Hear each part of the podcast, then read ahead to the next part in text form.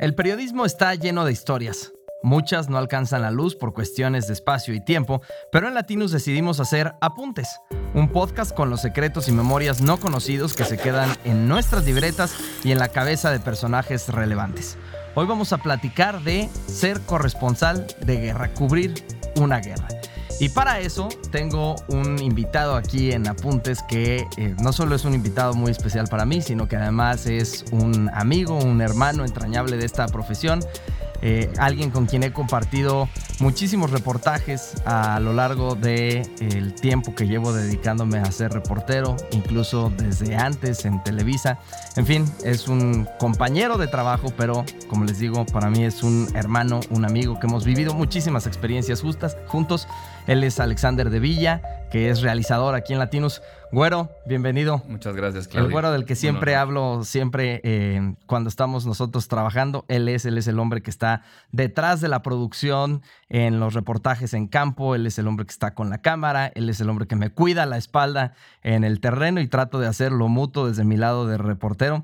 Y hoy vamos a platicar precisamente de los 100 días de la guerra en la franja de Gaza entre Israel y el grupo terrorista Hamas.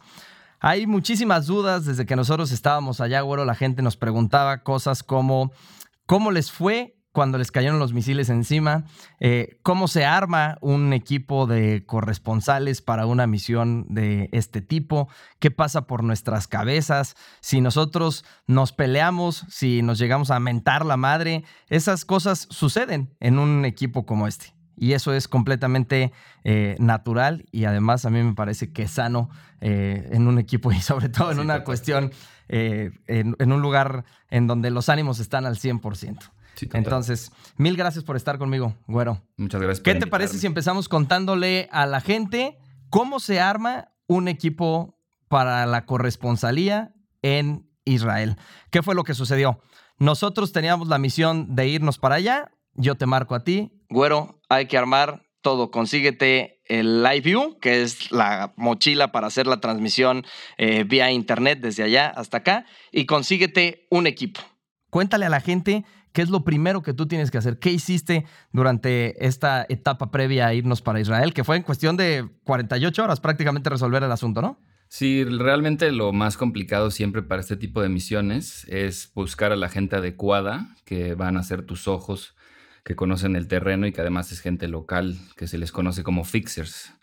Estas personas que son los fixers, pues al final de cuentas van a ser los que te van a dar un poco la entrada al terreno, te van a presentar la situación de manera segura, te van a poder dar eh, las oportunidades que vas a poder abordar sobre todo por el poco tiempo que vamos a tener mientras estamos haciendo la cobertura, ¿no? Un fixer, para que la gente lo entienda, imagínense que nosotros aquí en México tuviéramos un tema de una guerra grande y de pronto nos marca la BBC, te marca a ti, Alexander de Villa. Oye, sabemos que eres productor en México. Tú conoces los estados, conoces las ciudades, eh, conoces cómo se mueve la calle en México, qué lugares sí visitar, qué lugares no visitar, qué horas visitar, tú tienes contactos, es decir, buscas entrevistados, etcétera. Esa es la labor de un fixer, ser un periodista local que se incluya a nuestro grupo, básicamente, ¿no? Es correcto. Y digo, ahí lo más complicado, por ejemplo, es pues también cómo te conectas con una persona si nunca has estado en ese lugar, ¿no? O sea, en este caso yo nunca había ido a Israel. Conozco gente, en México tenemos una comunidad muy grande de, israelíes eh, y mexicanos israelíes. Eh, y fue por ahí un poco que, empecé a hacer el contacto a través de un amigo eh, muy cercano y muy estimado que me fue conectando, me fue dando un contacto, otro contacto, otro contacto, otro contacto, ¿no? Y pues un poco hablando con la gente, un poco teniendo ese feeling, como se dice este, coloquialmente, pues viendo qué experiencia tenían, ¿no? Y, y hablando con uno, con otro, fue que que, llegamos con el equipo que por fin fue el que nos abrió. Llegamos con un ángel de la guarda para nosotros que es el señor y gran amigo Ofir. Sí. Ofir, si ustedes vieron el video cuando nosotros nos caen los bombazos, Ofir es la persona canosa de pelo largo, muy chino, que está con nosotros y que nos empieza a guiar para escondernos. Tú me dices, tengo, creo que tengo a la persona adecuada para irnos, vamos a hablar con él y organizamos un Zoom con Ofir. Cuéntale a la gente un poco los antecedentes de Ofir y qué también la estaba pasando en su vida trabajando en lo que estaba trabajando actualmente, ¿no? Un poco vamos contando la historia de Ofir, si te parece. Ofir es un productor que de toda su vida ha sido productor, camarógrafo, realizador también. Él trabajando en Israel estuvo como productor en el proyecto de Survivor y Amazing Race, que fueron programas muy populares en los 2000. Sí. Digo, Ofir es una persona que tiene 58 años aproximadamente. Eh, entonces es una persona que ya tiene mucha experiencia, sabe muy bien de producción, pero en ese momento en su vida pues sí era como, pues se acaba el trabajo, ¿no? Se empieza un conflicto de este tamaño y de un día para otro pues no, no tienes mucho que hacer más que orillarte a tu experiencia y contactos, ¿no? Él ha habido trabajado con, con gente en CNN, había trabajado con gente en Euronews, había hecho ya bastantes cosas de producción en ese ámbito, entonces lo que a él le interesaba un poco era como pues conectar a la gente de la manera adecuada para que contaran la historia que se debía de contar. ¿no? Ahora, él nos decía en la llamada, eh, y nunca se me va a olvidar, que nunca hubiera cubierto una cuestión así, porque él estaba alejado completamente de las noticias, pero que esto lo hacía por su país y que consideraba que era la manera de contribuir recibiendo a un grupo de corresponsales mexicanos para que se supiera lo que estaba sucediendo en Israel. ¿Te acuerdas? Sí, ese fue exactamente lo que lo motivó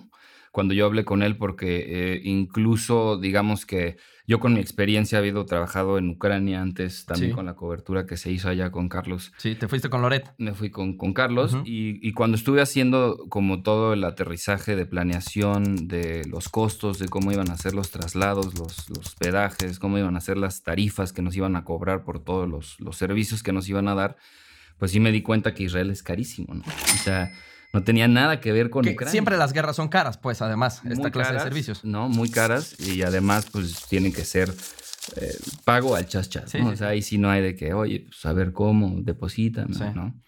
Entonces, eh, hacer primero ese acuerdo y darme cuenta que pues, sí había una diferencia muy grande de costos y hacer ese acuerdo con Ofir, que al final fue el que se dio y dijo, oye, pues yo lo voy a hacer con una tarifa muy baja, porque lo que me importa, como tú dices, es llevarlos de la mano a los lugares, que cuenten la historia como es. Nosotros le damos el sí a Ofir y entonces prácticamente 24 horas después estábamos montados en un avión. Ahora abordaremos más adelante el tema de eh, este equipo, este gran equipo que llegamos a formar. Nosotros nos subimos al avión y preparando esta cobertura, una cosa que nunca se me va a olvidar y siempre aquí hacemos referencias a Carlos Loret porque además es la persona que hemos tenido como maestro en, muchas de estas cosas. Me marca y me dice, ¿cómo estás? ¿Cómo te sientes? Le dije, yo la verdad es que estoy emocionadísimo, pero al mismo tiempo estoy muy preocupado. Traigo mucha ansiedad. Y la respuesta de Carlos es, prepárate. Lo peor que te puede pasar yendo a una guerra o cubrir en una guerra es el camino de ida, porque la cabeza te juega muy chueco y te hace pensar cosas absurdas. Pero despreocúpate, una vez que estás allá, te dedicas a trabajar. Yo lo que he dicho y traigo aquí esta libreta, y justo esta libreta fue la que hizo que saliera la idea de apuntes, porque en los vuelos, es decir, nosotros volamos México-Frankfurt en Alemania, Frankfurt-Jordania, y de Jordania, de Jordania cruzamos a Israel por tierra. Ahorita contamos también esa travesía. Pero en el camino, en los aviones, yo les soy muy sincero, varias veces pensé en echarme para atrás. ¿Tú pensaste en echarte para atrás? En decir, no quiero ir o en decir, este, mejor, mejor nos regresamos o mejor no encontramos algo así. A mí me pasó muchísimas veces. Yo, o sea, sí tuve un cierto nivel de estrés, más en el sentido de cómo iba a ser, por la incertidumbre un poco, cómo iba a ser la entrada. O sea, a mí me preocupaba mucho más bien cómo íbamos a cruzar una frontera que estaba en ese momento tan tensa y custodiada. Justo. En medio de todo este contexto, yo lo que hice y que consideré que me podía ayudar mentalmente a, rebasar esas horas difíciles en los aviones y el quererme echar para atrás, eh, anoté justo aquí todas las cosas que pensé que me podían pasar y las iba anotando en el avión cada vez que me venían a la cabeza y lo hacía como un poco de ejercicio para después decirme a mí mismo, que nada de lo que anoté aquí sucedió. El 99% de las cosas que anoté aquí que sucedieron. Nada de esto sucedió. Pero yo me imaginé secuestrado allá, decapitado, que mis papás se enfermarían de nervios de que yo estuviera cubriendo un conflicto así, que mi esposa se quedara deshecha porque además una semana antes yo me había enterado que iba a ser papá. Entonces recibo la noticia de que voy a ser papá y a la semana siguiente me estoy yendo al avión a la guerra. Luego me imaginé amputado por algún misil, mi pasaporte estaba por vencer y yo decía, ¿qué pasa si se vence estando acá y luego no me van a dejar salir? Si el gobierno de México se iba a preocupar por nosotros. Toda esta clase de cosas la anoté. Y evidentemente también anoté que nos cayeran unas bombas. Eso fue lo único que sí sucedió. Los misiles. ¿Tú cómo lidiaste con eso? Nunca lo hemos platicado además, después de que regresamos. O sea, ¿cómo lidias con la ida? Yo creo que, te digo, lo que más me estresaba al final era un poco por el preámbulo que había pasado en lo de Ucrania, tu experiencia personal eh, y por lo complicado que fue el cruce para ti. Eh, yo tenía como esa obligación personal de decir, pues tenemos que lograrlo, ¿no? Y por eso había buscado por todos lados que, que, que, no tuviéramos problema, hubiera hecho contactos, incluso por eso sugerí que llegáramos por Jordania mejor en lugar de tratar de volar directamente a Israel. sí, porque además no había vuelos. No había vuelos y, digo, había una aerolínea que sí, ¿no? Eh, que es la aerolínea israelí, pero de todas maneras era muy arriesgado, conseguir un boleto era muy complicado. Creo que en ese momento era ese punto de saber, cuando no sabes contra qué te vas a enfrentar y, qué es lo que va a haber enfrente de ti, y sobre todo con esa experiencia que luego estamos un poco sesgados a lo mejor porque vemos las noticias y entonces pensamos que ese es el, el contexto de la realidad, sí, sí, ¿no? Y pues creo que eso era lo único que me asustaba un poco, ¿no? No llegar. Después, eh, lo que nos sucede es cuando estamos camino eh, ya en, que ya aterrizamos en Jordania, pues empezamos a recorrer hacia el sur de Jordania y hacia el sur de Israel. Prácticamente son países que corren en paralelo en la misma forma. En la misma forma. Dos de las tres fronteras entre Jordania e Israel estaban cerradas, por lo cual nosotros nos fuimos a la más lejana, que era al sur. Esto implicó desplazarnos prácticamente cinco horas en coche. Lo que Alexander menciona aquí en cuanto al contexto es lo que nos había sucedido en la frontera entre Ucrania y Polonia. Cuando estalla esa guerra, tomamos la decisión de irnos pero el gobierno de Ucrania no estaba dando las visas ni estaba actuando con rapidez por el contexto de estar en medio de la guerra con Rusia, evidentemente. Y entonces nosotros dijimos a la mexicana, pues vámonos, ¿no? Vamos a lograr pasar. Cosa que no sucedió y la experiencia fronteriza de cruzar de Ucrania a Polonia, o mejor dicho, cuando nos deportan, que nos regresan por no traer los permisos de visa, que nos regresan de Ucrania a Polonia, ha sido una de las peores cosas que yo he vivido en mi vida. Yo, yo lo pondría incluso por encima, y te lo decía a ti, por encima del bombardeo. El bombardeo de, de Israel me lo podría repetir y no me gustaría repetirme ni el avión de ida a Israel por cómo me jugó la cabeza y no me gustaría repetirme la salida de Polonia a Ucrania en esa ocasión anterior, que nos quedamos con la espinita de cubrirlo de mejor manera y estuvimos haciendo las transmisiones. ¿Por qué? Porque cuando nos regresan de Ucrania a Polonia, nos avientan a miles de personas, la gran mayoría mujeres y niños, en una especie de corral entre láminas, entre jaulas, entre mallas prácticamente. De un lado tenemos una malla muy alta, metálica, de unos 5 metros de altura y del lado derecho malla ciclónica. Y ahí éramos aproximadamente unas 3.000, 4.000 personas en medio de un frío tremendo entre febrero y marzo ahí en Ucrania. Gente que caía desmayada, niños llorando, pleitos, gente ya sangrando.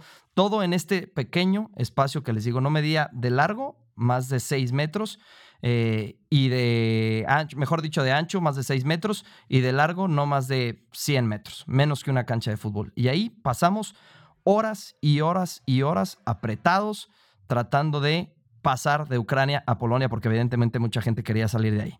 Eso es lo que cuenta, lo que estaba contando Alexander de referencia. Esa era la referencia que teníamos. En el coche dijimos, híjole, seguramente la gente de Israel va a estar tratando también de salir por Jordania en medio de lo que acaba de suceder y va a estar esta frontera abarrotada y otra vez nos vamos a encontrar con el mismo calvario que padecimos en Ucrania. Y ese era nuestro gran temor. Llegamos a la frontera entre Israel y Jordania y te acuerdas, güero, volteé y le dije a Alexander, güey, este lugar no es, no puede ser, no había absolutamente Tengo nadie. una foto de ti caminando donde se ve el cruce fronterizo absolutamente desierto, eres la única persona. Vacío, éramos los únicos, éramos las tres personas. Tú, Alfonso, Duarte, otro compañero de nosotros en aquel entonces, y yo llegando a la frontera. Se levantan las plumas y ustedes a qué vienen. ¿Te acuerdas? Sí. Somos reporteros, hicimos el trámite, bueno, pasen, pagamos en Jordania el cobro por salir del país, llegamos a la puerta con Israel, se acerca una persona con arma larga, gigantesco, yo me acuerdo del gigantesco, ¿no? Eh, un hombre muy grande. ¿Qué vienen? Somos periodistas. Pues a ver, permítanme, pásenle. Hicimos todos los trámites ahí en esa frontera y se acercaba la gente de aduanas de Israel y una de ellas específicamente volteó y me dijo, bienvenido, pasen por favor a contarle al mundo lo que está pasando. Yo no podía creer que éramos las únicas tres personas en aquella dimensión. Cuando salimos de esas puertas, nos encuentran, nos están esperando en una camioneta negra, en una especie de mm, expedition. Sí. Dos personas. Ofir, quien les estábamos contando, y Udi. Udi es quien sale en cunclillas en el video, a quien yo le pregunto en medio del susto si todo está bien y el que nos dice que el misil nos cayó a 100 metros de distancia. ¿ Quién es Udi? Udi es un ex militar de Israel, un hombre con especialidad médica y con especialidad en conducir, muy bueno para conducir. ¿Por qué les cuento esto? Porque Ofir, desde el momento en que hablamos con él, nos dijo, si quieren que yo trabaje, con mucho gusto, solo voy a poner una condición.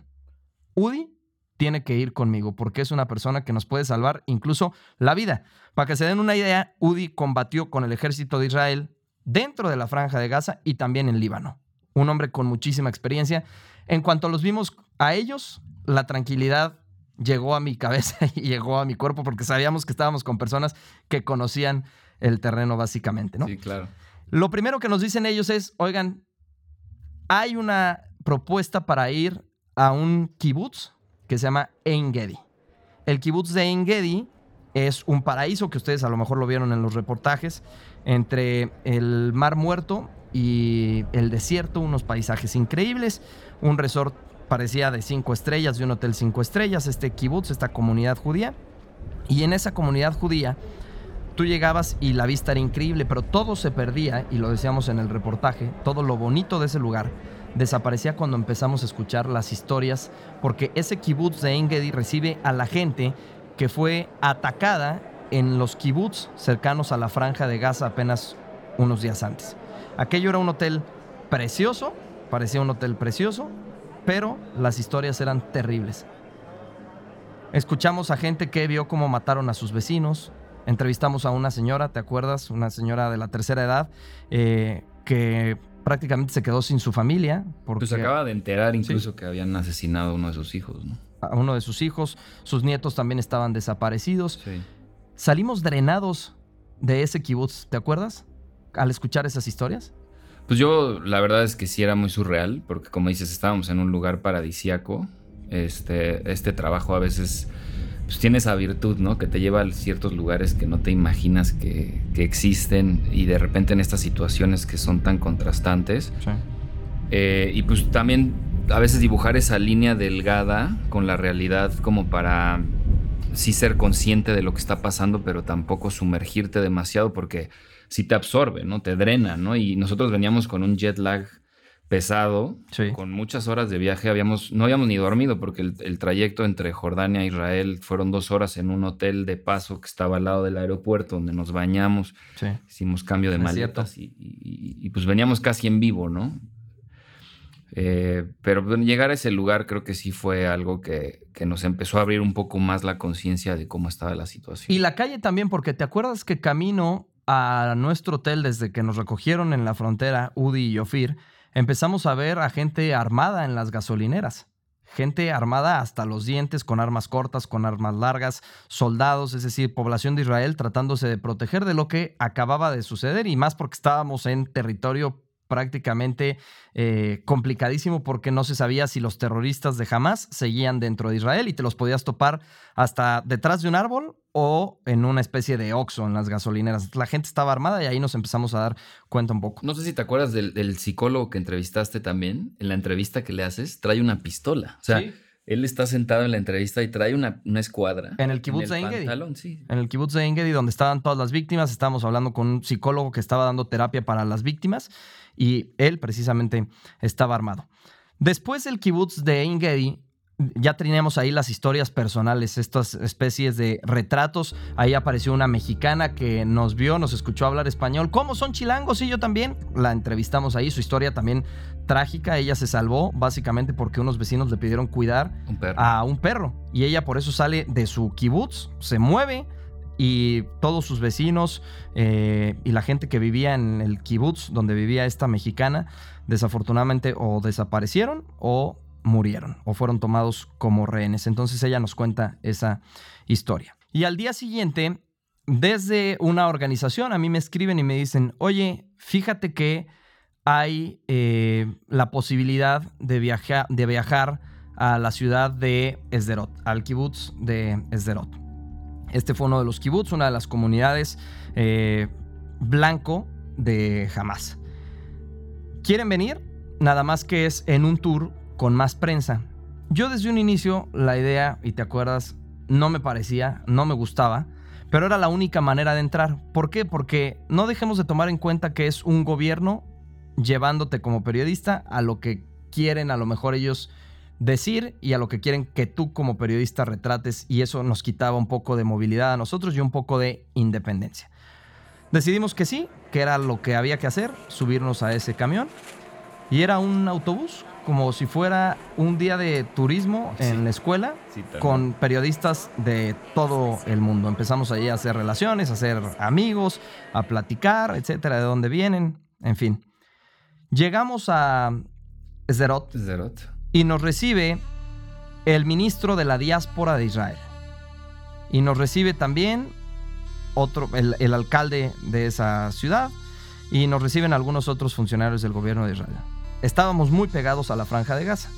Evidentemente por el riesgo, todos los periodistas teníamos que traer chaleco, eh, antibalas, casco. Esta ciudad fue atacada por Hamas y Hamas llega y toma la estación de policía, con los policías allá adentro. Asesina a los policías, asesina a mucha gente en la llegada a la ciudad.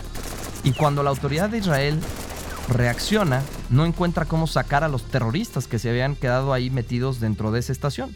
Y lo que hace el gobierno de Israel es con bulldozers, entra y derrumba toda la estación.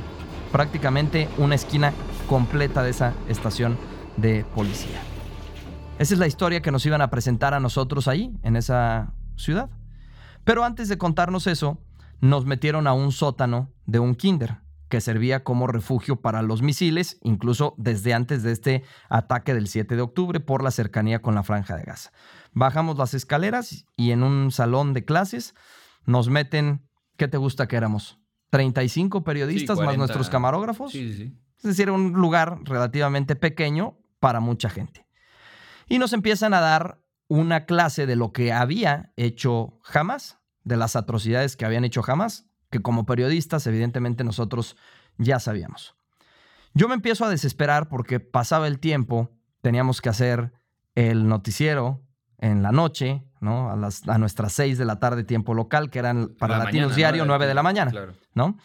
Yo me empiezo a desesperar porque empiezo a pasar a ver el tiempo correr y la plática no terminaba por parte de las autoridades y en eso dicen, oigan, preguntas y respuestas. Las autoridades. vamos a hacer preguntas y respuestas con los periodistas. Y yo en mis adentros decía que no hagan preguntas, ya vámonos a la calle a recorrer esto que les acabo de platicar de cuando tiran la esquina con el bulldozer y cómo estaban coches balaseados, etcétera. Yo quería tocar terreno. Y en mi pensamiento, lo que decía es, mientras menos preguntas hagamos, más rápido nos podemos salir ya de aquí, de este salón de clases, y vámonos de ahí. Alexander voltea y me dice, ¿vas a preguntar algo? Y le digo yo a la distancia que no, que ya me quiero ir. Y me dice, ¿puedo hacer yo una pregunta? Y le digo, adelante, ¿no? Como parte del equipo, claramente la podía hacer. Y haces una pregunta que nos cambia todo para nuestro bien y para nuestro mal dentro de Israel. ¿Cuál es la pregunta que le haces al ministro que lo pones furioso? Digo, el contexto de la pregunta era que un día antes eh, había habido reclamos a funcionarios estadounidenses en Estados Unidos por ciudadanos que habían visto a través de eh, posts de Al Jazeera, publicaciones de Al Jazeera en redes sociales, que lo que estaba pasando en Israel y cómo Israel estaba haciendo uso de fuerza excedida sobre la población palestina en Gaza y las medidas que se estaban tomando. Estos eran los cuestionamientos. Exacto, los cuestionamientos a DeSantis en un supermercado y demás, ¿no? Entonces yo me acuerdo que sin mencionar al medio pregunté, oigan, pues, ¿qué va a pasar en el momento? O sea, porque le estaban pidiendo al Jazeera que se saliera del país. ¿De Estados Unidos? No, de, Israel. O sea, de hecho, los corrieron de Israel y ya no podían, eh, ya no hay representantes de Al Jazeera en este momento en Israel. Y un poco la pregunta iba como, oigan, pues si no nos alineamos nosotros con lo que ustedes quieren que digamos, ¿qué nos va a pasar a nosotros también? O sea, a, los medios en general, ¿no? O sea, era tu pregunta. Sí, a los medios en general, ¿qué va a pasar si no vamos con el discurso que ustedes quieren que digamos? Y pues me cortaron la pregunta en ese momento. O sea, tengo el, fragmento grabado donde yo todavía ni estoy terminando. Me quiere contestar uno como que se calentó y me quiere contestar y en eso otro lo interrumpe y no saben que ya no tenemos tiempo para contestar eso, vámonos a otra cosa y metieron... Para afuera todo mundo. Para afuera. Es decir, la pregunta de Alexander fue vital porque logramos, sin querer, que se terminara la cuestión esta aburrida en el kinder. Y entonces nos dicen, ahora sí, vamos a la calle. Empezamos a hacer eh, recorridos en la calle y de pronto se nos acerca una persona. A ver, imagínense que todos los reporteros y periodistas estábamos muy identificables. Todos traíamos chalecos antibalas, todos traíamos cámaras, todos traíamos cascos con nosotros. De pronto se nos acerca una persona, Alexander y a mí, antes de iniciar el recorrido, y muy buena onda, pero el vestido de botas vaqueras, jeans y una simple camisa y una cámara de fotografía colgada del cuello se nos acerca y nos dice, oigan, pónganse para una foto. Nosotros en un inicio lo que creímos es que era un colega periodista que estaba teniendo el buen gesto de tomarnos una fotografía en el campo de trabajo, a Alexander y a mí, y de pronto empezamos a caminar y esta persona no se nos despegaba y no se nos despegaba y no, no nos dejaba de tomar fotos y no nos dejaba de tomar fotografías.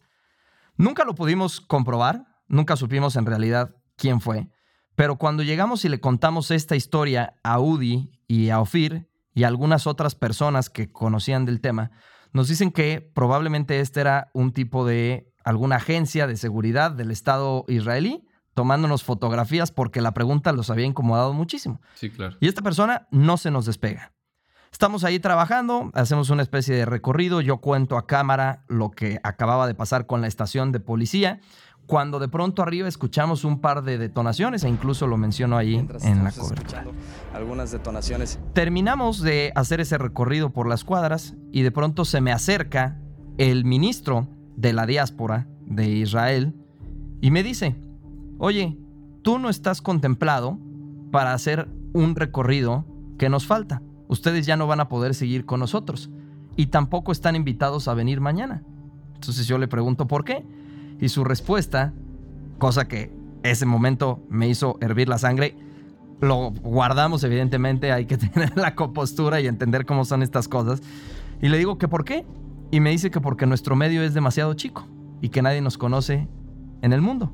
A lo que yo le contesté que nosotros, ahora sí que no es por presumir, pero ustedes saben lo que es Latinos en México, ¿no? Y la importancia de la comunidad judía en nuestro país. Pero que estaba perfecto y de pronto se acerca junto con su equipo de comunicación y nos empiezan a grabar ellos a nosotros en una clara, en un claro intento de intimidación. intimidación. A lo cual también lo resolvimos muy bien. No caímos pues en la provocación. Te una cosa como, oye, pero entonces ¿de qué lado estás? ¿Del bien o del mal? ¿Tú cómo terminarías con la guerra en este momento? Sí, y mi respuesta fue, no me gustaría ser integrante del equipo de Netanyahu. Yo como periodista siempre voy a tratar de ver por la paz. Esa fue mi respuesta a grandes a grandes palabras. El punto de esto se los cuento porque gracias a esa pregunta y gracias a que nos vetan, al día siguiente ya no pudimos ir con el gobierno a otro kibutz. No, y de hecho, ¿sabes qué? Acordándome en paréntesis de eso, cuando me, salgo del búnker también un poco ya como, pues digo, sí, no me sentía así como muy orgulloso de haber hecho esa pregunta, porque pues fue así como me cortaron, este, vámonos todos para afuera, ¿no? O sea, como que sí dije, híjole, ya la cagué, ¿no? Pero en ese momento se me acerca un cuate de Fox y se me acerca un cuate de, un noticiero brasileño. Y, de BBC también alguien se nos acercó, ¿no? Ajá, de BBC. Y entonces eh, nos empiezan a decir, oye, pues muy buena pregunta, este, mucha suerte, tengan cuidado. Y en una de esas, Zach, que es el, representante de Fox ahí, el corresponsal, se me acerca y me dice, oye, este, pues deberías pensar en visitar Ashkelon. Sí, cierto. Él me dice, este Ashkelon es un lugar muy interesante, está muy cerca y queda en el camino, digamos, en el trayecto en donde están los misiles saliendo desde Gaza hacia Tel Aviv. Exacto. Entonces nosotros, imagínense que nos dicen, ya no van a poder venir al día siguiente al tour del gobierno. En cierta parte yo estaba agradecido porque, insisto, no me gustaba que nos estuviera moviendo el gobierno de, de, Israel y no nos podíamos mover con tanta independencia. Pero en cierta parte también preocupado porque decíamos, ¿y mañana qué va a haber ahí? Bueno, tomamos camino a la ciudad de Ashkelon. De camino a Ashkelon, Udi, nuestro conductor y médico en el equipo, voltea y me dice, acabo de hablar con gente del municipio de la ciudad, con funcionarios de la ciudad de Ashkelon. Y me acaban de decir que nos preparemos para la fiesta. ¿Te acuerdas de esa palabra? Sí, claro. Que nos preparemos para la fiesta porque mañana viene Biden a, el presidente de Estados Unidos, viene a Israel. Y entonces jamás el grupo terrorista no quiere que Israel y el gobierno tengan una noche tranquila ni una tarde tranquila para planear la reunión. Y nos están diciendo que hay advertencia de que va a llover fuego. En el camino, evidentemente, cuando te dicen eso, cuando te estás trasladando a la ciudad, donde te dicen que va a llover fuego, pues otra vez te entran muchísimos miedos. Empezamos a hacer el noticiero en Ashkelon, Latinus Diario, 9 de la mañana de México, 6 de la tarde para allá. Eh, Ashkelon, para que se den una idea, es la ciudad más bombardeada de Israel en este conflicto. Más de 900 misiles había recibido.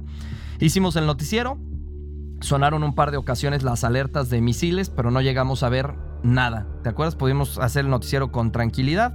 De ahí nos fuimos a grabar una nota sobre. Digo, sí teníamos un plan de contingencia, ¿no? Para que tampoco piensen que, ay, se pararon ahí. No, o sea, al final sí era un riesgo, pero pues sabíamos que teníamos que tomar ciertas medidas, porque esas son las cosas que a nosotros, bueno, al menos a mí en ese sentido me tocan hacer él tiene que darle la espalda a la realidad mientras nosotros estamos con las cámaras filmándolo y él está pensando en lo que está haciendo en vivo para el noticiero, pero en cualquier momento la realidad detrás de él se puede trastornar. Claro, y eso podía cambiar. Tan es así que el noticiero ese día lo abrimos enfocando a un edificio que acababa de ser bombardeado unos días antes y que todavía tenía el hueco del misil.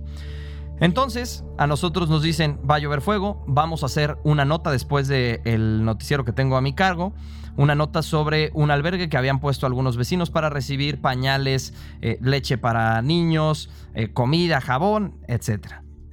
Estamos terminando de hacer esa nota y yo, también aquí siendo muy sincero, no terminé nada contento de hacer esa nota. Me parecía una nota bastante flojita, pero teníamos que presentar algo para el noticiero de Carlos Loret de Mola en la noche, acá en México. Eh, habíamos ido con una vecina a la cual eh, le habían bombardeado la casa, y entonces cayó el misil en su cochera y desapareció media casa prácticamente. Y esa era la nota, el albergue y la vecina que había perdido su casa. Terminamos de hacer ese reportaje, de preparar esa nota ahí en campo, y dijimos, bueno, vamos a a cenar algo, pero era desayunar algo porque no habíamos comido nada a lo largo del día y nosotros queríamos ir por algo de comida y nos dicen los locales, aquí a cinco minutos hay un restaurante de carne y es lo único que está abierto en la ciudad. Y teníamos planeado quedarnos, o sea, teníamos un departamento ya rentado. Sí. Eh, íbamos a pasar la noche ahí porque sí sabíamos que, pues digo, no era como que lo teníamos planeado, este era un no tanto un rumor, pero era algo que estaban diciendo, ¿no? O sea, que podía que, que pasar. mucho movimiento. y pues estábamos esperando más bien podernos colocar en una azotea, tener esa actividad, digo, poniéndonos en riesgo también, pero pues de eso se trata, ¿no? Entonces nosotros decidimos ir a cenar algo cuando vamos en la camioneta, por eso les decía al inicio, importante saber qué camioneta traíamos, en una especie de Expedition. Evidentemente dos asientos al frente, un asiento en medio, largo, y otro asiento más pequeño atrás, más su cajuela. Esto toma relevancia porque escuchamos la alerta de las sirenas en esta ciudad de Ashkelon, trasladándonos a cenar al restaurante e igual que lo hicimos, que te gusta? Otras 15, 16 veces todos los días anteriores que nos sonaba la alerta y el protocolo desde que conocimos a Udi y a Ofir en la frontera que nos reciben ellos, nos dicen cuando escuchen la alarma, si vamos en el coche, nos tenemos que bajar y tratar de ponernos en resguardo en la estructura más sólida que vean y si no hay nada, pues tratar de resguardarnos afuera del coche, pero nunca en el coche. El coche es uno de los lugares más peligrosos para permanecer en un bombardeo. Ya esto nos había pasado unas 15 o 16 veces que andábamos por las calles de Tel Aviv o de Jerusalén, que sonaban las alarmas y entonces nos teníamos que bajar. Yo de eso tengo, igual que tú, videos y por fortuna nunca sucedió nada. A diferencia de lo que nos pasa en Ashkelon, que es el momento cumbre en cuanto a imagen de lo que tenemos nosotros en esta cobertura. Suenan las alertas, Alexander venía de copiloto, entonces él se baja viendo hacia el norte. Yo que venía atrás de Alexander me bajo viendo hacia el sur, hacia la franja de Gaza. Cuando estamos escuchando las alertas, yo veo que sale una luz desde el territorio de la franja de Gaza, pero nunca me imaginé, sinceramente, lo que vendría inmediatamente después. De tal manera que como Alexander se baja en sentido contrario al mío, nuestras vistas y nuestras cámaras, su cámara y mi celular, apuntan en direcciones completamente opuestas. Alexander, si ustedes se fijan, graba el misil que derriba el domo de hierro, el primero, que es el que vemos pasar. Y yo grabo el que les digo que veo salir desde allá. Una cosa es estar en un punto, es decir, en un punto C, y ver que los misiles van de punto A a punto B y que los veas pasar. Otra cosa es ver que los misiles vienen de A a punto C. Y eso como en el fútbol, yo se lo cuento a la gente cuando les platico la experiencia, es como cuando juegas fútbol, que sabes que el balón viene hacia ti y mides tiempo y espacio para saltar a cabecearlo cuando despega el portero, cuando despeja el portero eh, rival. Prácticamente lo, lo veo venir y es cuando yo a ti te digo, ven, que es lo que único que se escucha. Ven, nos metemos, nos ocultamos en un pésimo lugar, pero era lo único que había. Nos ocultamos y es cuando escuchamos los tres bombardeos más intensos sobre nosotros, sobre la ciudad, que además nos dejan medio aturdidos. Evidentemente yo estaba pálido, la gente me dice, oye, sales pálido. Les digo, pues sí, estábamos asustadísimos, nos estábamos muriendo eh, de miedo. Yo no me salía ni a hablar inglés ni español con Udi, que era como que nos comunicábamos eh, entre, entre nosotros en el equipo. Y cuando caigo en cuenta, yo seguía grabando con mi celular. Y aquí es un poco de qué bien nos conocemos nosotros ya trabajando juntos, porque empiezo yo a narrar, pero yo pensando para mi celular. Y en eso Alexander voltea y ustedes por eso ven que hace contratoma este video de los, de los bombazos, de, los misiles. es tu contratoma. Y ahí es donde tú empiezas a, grabar. Sí. Pues yo, yo, yo como lo contaría un poco es este... La cámara siempre tiene que estar lista, ¿no? Y la cámara tiene que estar prendida. En una situación así no tienes tiempo de prender la cámara. Entonces la cámara está prendida todo el tiempo. Eh, tú no sabes cuándo van a pasar estas cosas, ni en qué orden, ni cómo. ¿no? Eh, fue lo que llaman eh, suerte periodista. ¿no? Suerte reportero. Suerte reportero, porque reportero sin suerte no es reportero. Entonces llegamos a un claro, que eso fue yo creo que también lo que de alguna manera cambia la perspectiva ¿no? Que te permita a ti ver que vienen y que nos permite ver esa toma tan larga y que nos permite además ver después todo lo que sucede, ¿no? Porque... Era una especie de, parque público, ¿no? Sí, era, como un jardín. era una plaza. Yo lo veía como una hacienda, como si fuera el casco de una hacienda y esto fuera como el jardín, ¿no? pero abierto hacia la calle. Abierto hacia la calle. Yo cuando me dices ven y volteo y de repente Ofir es el que nos dice miren arriba. Look at that, dice. Y veo la, famosa estrella de Belén, que ahora le llamo yo, ¿no? Y volteo y veo esa onda de fuego. Pues sí hay una cierta emoción. Eh, ahí lo primero que pensé es, necesito contar el tiempo que tarda en explotar para saber dónde están cayendo, ¿no? Porque el tiempo que tarda en explotar es un poco la distancia. Si tú lo ves pasar, el tiempo, ¿no? Y fueron dos segundos. Dos segundos cuando escuchamos. Cuando lo escuchamos explotar. Y ahí es donde yo, lo primero que pienso es, necesito tener una mejor posición. Porque me van a ganar. O sea, estas cosas vienen a una velocidad. O sea, me acuerdo que cuando vi el segundo que yo empecé a correr, eh, lo veo, levanto la mirada y veo que viene bajando y por un segundo pensé, viene bajando tan rápido que, o sea, nos va a dar aquí al lado. No, y viene bajando hacia nosotros. Y viene bajando. Hay, un momento que no se alcanza a ver en ninguna de las dos tomas, pero que es crucial. Eh, Ofir, nuestro guía y nuestro fixer, bajándose del coche gira inmediatamente a la derecha y una persona local, un ciudadano que va con, con una mujer, le gritan a Ofir que no, que al lugar a donde él estaba yendo no era el correcto, cuando sí lo era. Sí lo era era. por lo menos mejor opción que donde terminamos refugiando. Era mejor opción como refugio, Como pero refugio. no era mejor opción para nosotros. No, visualmente no. O sea, todo a nosotros este, se nos acomodó Sí. de una manera increíble. Hay un momento que cuando Fir le gritan que ahí no, regresa y nos vemos a los ojos en cuestión de segundos, él y yo. Y la cara de Ofir yo la describo como la de alguien que con la pura mirada me dijo, ¿quién sabe qué pueda pasarnos? ¿Quién sabe si a esto sobrevivamos? Todo en cuestión de segundos. Yo no pensé en absolutamente nada más que inmediatamente después de que pregunto si todos estamos bien y seguimos haciendo la narrativa, cuando terminamos de grabar, lo primero que digo es, si esto, o sea, si esto nos acaba de suceder y lo tenemos en video y tenemos varios días viendo coberturas de guerra de medios internacionales, si esto se concreta, creo que vamos a traer las mejores imágenes, es en lo primero que pensé, de lo que ha sucedido y, y de cómo nos pega. Y de pronto Udi nos dice, cayeron a 100 metros. Yo todavía seguía sin creerlo. Cuando me dice 100 metros, incluso hasta me desvanezco en la imagen porque como que tratamos de, de agarrar aire. Inmediatamente después de eso, dijimos, ahora sí que como reporteros, pues vamos a ver dónde cayeron, ¿no? Vamos a darle seguimiento a la nota. Media cuadra, güero. Le dimos la vuelta con el coche Sí, a sí, media sí. cuadra y estaba Que, que además el segundo, el segundo misil, que ese ya no se alcanza a ver en la imagen, pero se escucha, le pega a un transformador. Sí, se va la luz en toda la colonia Sí. en ese momento, ¿no? Incluso en el video se ve. Se ve en el En video. nuestro video se ve. ¿Cómo se va Después la luz? escucha la chica que venía con, con este señor gritar. Y después se ve otro más que apaga el domo de hierro, ¿no? Se ve un último misil que prende la imagen en rojo, ¿no? Cuando fuimos a dar la vuelta ya había servicios de emergencia por todos lados, este, porque eso sí tienen una capacidad de respuesta impresionante. Sí, bueno, y más en medio de ese contexto. además, ¿no? Pero llegaron, había ambulancias, había camiones de bomberos, este, fuimos a, a media cuadra estaba el golpe que tú narras. El que narramos después. después, sí. Y vimos bastantes golpes en otros edificios. Este, era, yo creo que ese momento también fue un momento de incertidumbre muy extraño porque no saber para dónde ir, ¿no? O sea, era como una cuestión de olfato, después. ¿no? Porque era para dónde huele más Sí. esa sensación, Sí, ¿no? sí, O a gasolina. ¿Te acuerdas que olían a ese gasolina olor, sí, profundamente? como de gasolina que se impregnaba en la nariz así. Pero desde que pasaban, ¿no? Porque me acuerdo que, o sea, nada más la estela de humo dejaba un olor que era muy Sí. difícil de quitar el fósforo. Increíble. Un, un olor como, eh, a lo mejor a alguien se le puede hacer familiar este olor, cuando prendes una planta de gasolina para dar luz, así, ese era el olor, algo, algo muy similar a eso.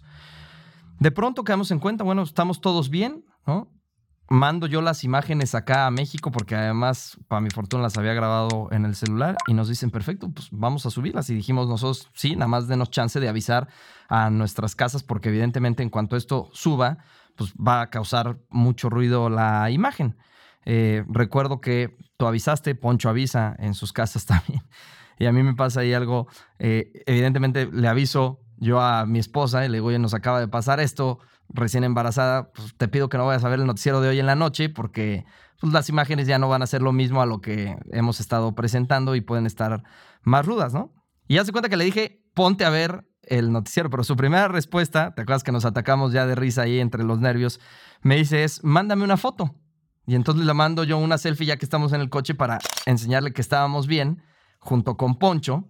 Y entonces de pronto me dice, mándame también una foto de las piernas, para saber que estás bien de las piernas y que no haya pasado nada. Mandamos la, la imagen, tú también avisaste en, en tu casa.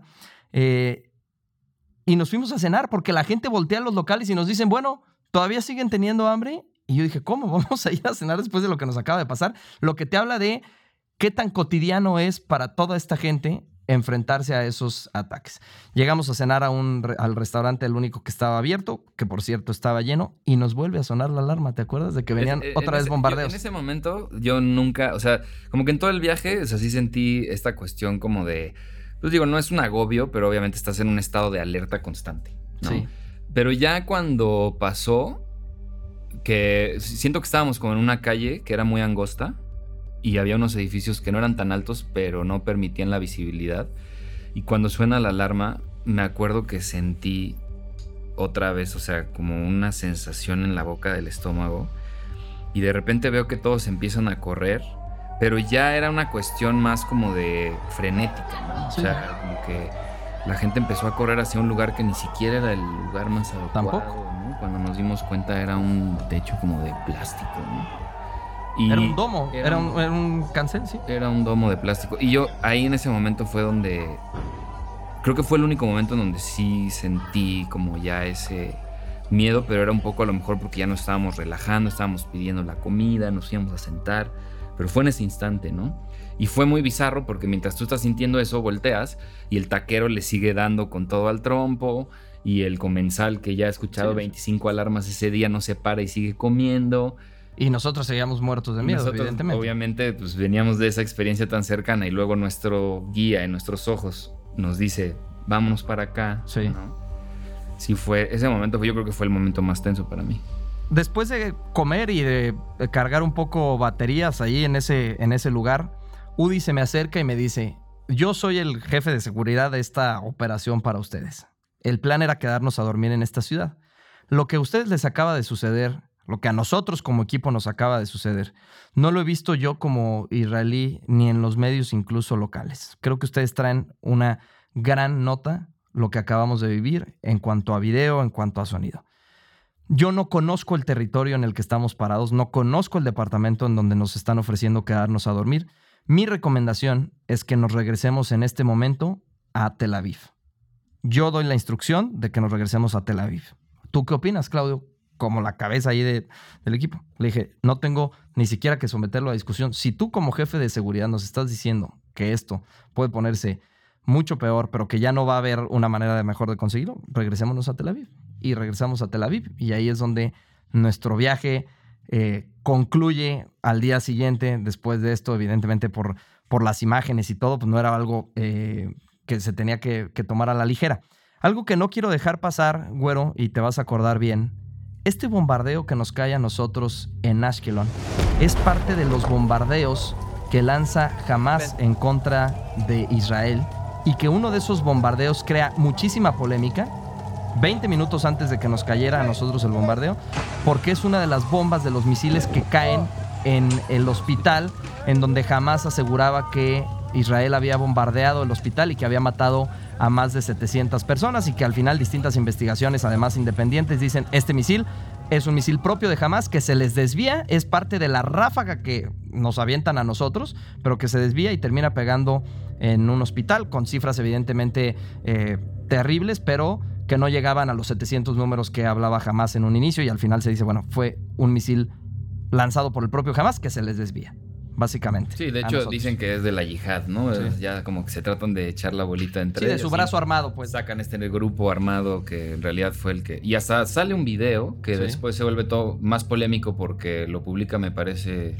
el gobierno de Israel y luego se comprometen las fechas del video, las horas no coinciden, las horas no coinciden con el tiempo del bombardeo, el tiempo del video, nunca se aclara bien, el, mismo gobierno sube ese video y lo baja a unas pocas horas de que lo subió, entonces eso todavía digamos que Israel sí iba perdiendo eh, ampliamente la guerra este, mediática. Mediática, sí. Siempre nos, lo, nos, hacían énfasis, tanto UDI como FIR, siempre decían, eh, hay una guerra que nunca hemos podido ganar como israelíes y ha sido la guerra mediática. Eh, refiriéndose al aparato y a la estructura que tenía el grupo terrorista Hamas. Y bueno, pues finalmente eh, nosotros decidimos regresar a México, regresar con, con esa historia, pero pues queda, acabamos de pasar los 100 días de guerra. Y lo que nos decían ellos, y con esto me, me gustaría conclusión, llegar a la conclusión, lo que nos decían ellos es, esta es una guerra que tenemos enfrentando por miles de años y es una guerra que no vemos cómo vaya a parar con saldos además nefastos de ambas partes, ¿no? Eh, números terribles de un lado, números terribles también del otro. Y lo que nos decían ellos es, esto va a seguir y esto va para largo. Dicho y hecho, acabamos de atravesar los 100 días de guerra. Pues ha sido este, 100 días muy complicados, darse cuenta también que al final es una guerra muy desigual. Es una guerra, eh, irónicamente, como la pelea de David y Goliat, ¿no? Eh, Israel siendo Goliat y usando todo su aparato militar para aplastar a, Palestina. Eh, Palestina, pues por otro lado, pues utilizando a la gente como carne de cañón, ¿no? Sí. Para incrementar estas imágenes que pues siguen dejando muy mal al gobierno. Eh, a mí lo que más me duele al final es por la gente que conocimos ahí, la gente que tiene esa voluntad de seguir luchando, de seguir manteniendo sus vidas. Es muy fácil juzgarlo desde aquí, Sí. pero como dices, es un conflicto muy antiguo, Sí, un sin duda. conflicto que no vamos a poder nosotros tampoco este, pues, cambiar, ¿no? Solo lo podemos ver. Tuvimos la, tuvimos la bendición de estar ahí, de, de poderlo vivir eh, y pues, de poderlo contar un poco más. de y reportar. Pues esto es prácticamente lo que a nosotros nos sucedió a grandes rasgos dentro de esta cobertura de guerra entre Israel y el grupo terrorista Hamas. 100 días ya de guerra y 100 días en los que, como les digo, los saldos de ambas partes han sido terribles. Muchísimas gracias por acompañarnos en este podcast Apuntes de Latinus. Gracias por estar con nosotros. Recuerden que pueden ver este podcast en YouTube a manera de video, pero también nos pueden escuchar en todas las plataformas de Latinus Podcast.